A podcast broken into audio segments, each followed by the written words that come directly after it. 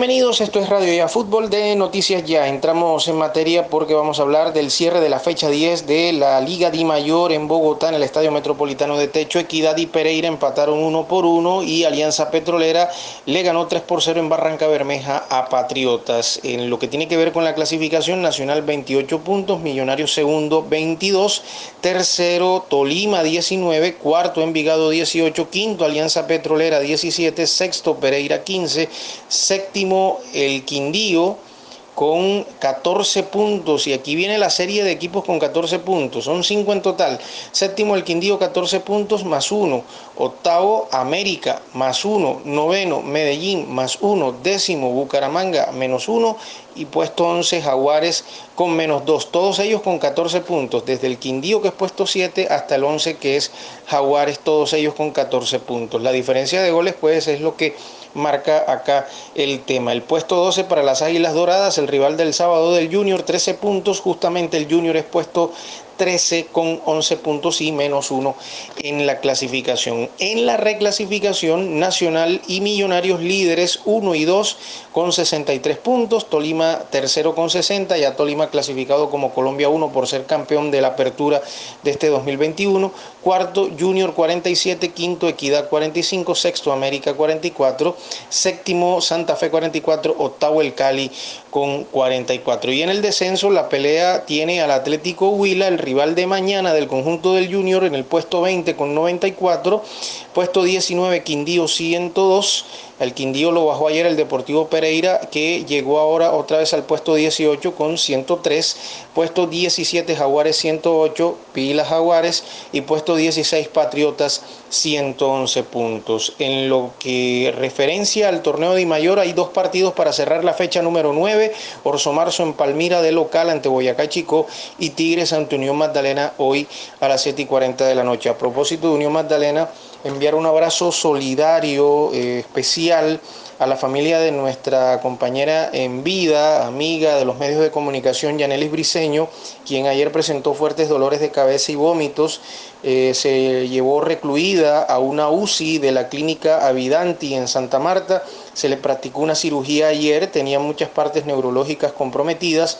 Luego de dicha cirugía le dio un paro cardíaco y lamentablemente falleció. Una chica con muchos sueños, una chica que logramos conocer, nos atendió muy bien, una gran profesional de prensa y muy amante del conjunto Unión Magdalena, con muchos sueños por delante, eh, de ver al conjunto bananero nuevamente en primera división, de que se pudiera llenar su estadio, el Sierra Nevada de Santa Marta, en fin, muchas cosas que quedaron en la vida de esta jovencita que nos ha dejado en este mundo y bueno, ahora hace parte del equipo del Padre Celestial. Un abrazo a su familia, a su entorno en la ciudad de Santa Marta. No son tiempos buenos, la verdad, qué noticia tan dolorosa.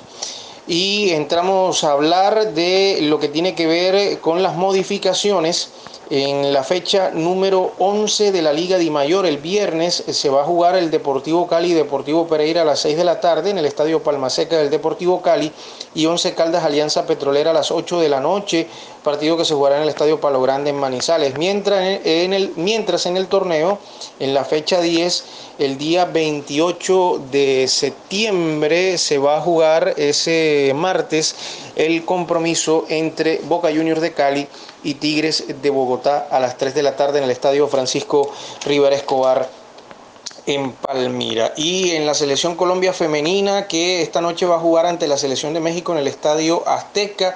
Ayer hizo preparación final, conferencia de prensa con el técnico Nelson Abadía y hoy a las 8 de la noche estará jugando ante la selección de México, partido que hace preparación para lo que es la Copa América eh, que se va a realizar de Conmebol y por supuesto el Mundial del año 2023 que se va a realizar en Australia y Nueva Zelanda. A propósito, se confirmó un partido o par de compromisos amistosos que va a tener la selección Colombia femenina en octubre en la fecha del día 23 de octubre en el Estadio Pascual Guerrero en Cali a las 4 de la tarde ante el seleccionado de Chile y contra la misma selección de Chile el martes 26 de octubre se va a hacer una práctica de fútbol a puerta cerrada entre estas dos selecciones con horario por definir.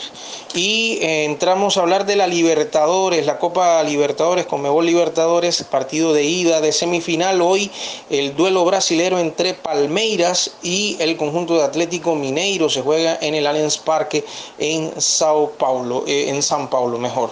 Eso en cuanto a lo que tiene que ver con la Libertadores, ya inicia esta fase. Mañana va a haber actividad también de Sudamericana y también el día jueves.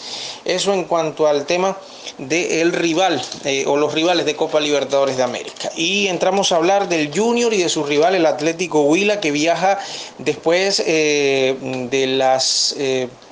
8, y del, 8 de la mañana, mejor, después de las 8 de la mañana va a viajar hacia la ciudad de Barranquilla, primero desde Neiva hasta Bogotá y de Bogotá hasta Barranquilla donde llegará a mediodía.